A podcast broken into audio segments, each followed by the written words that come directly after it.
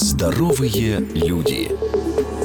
Вредно или полезно сало? Вывод вы сделаете сами, а я развею несколько мифов. Миф первый. В сале нет витаминов. Неправда. Их много в сале, и даже есть редкий витамин F. Он укрепляет сосуды и избавляет от атеросклероза. Еще в сале есть антиоксидант селен, который предотвращает образование раковых клеток и повышает потенцию. Недаром сало называют украинской виагрой. Миф второй. Сало нежелательно употреблять утром. Но это отличное желчегонное средство, даже эффективнее, чем оливковое масло. Поэтому ломтик сырого сала утром поможет вывести желчь, собранную печенью за ночь. Миф третий. Сало вредное из-за холестерина.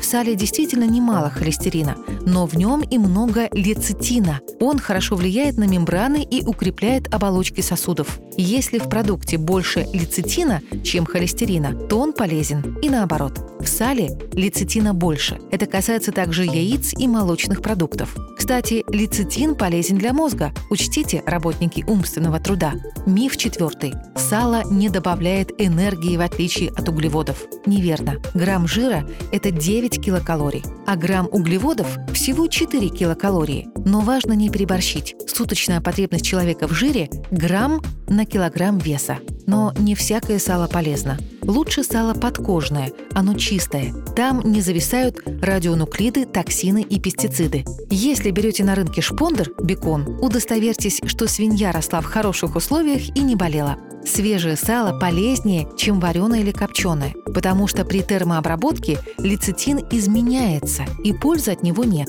А прогорклое старое сало лучше не есть вовсе. Здоровые люди с Мартой Мальфар. Ежедневно на радио «Вести».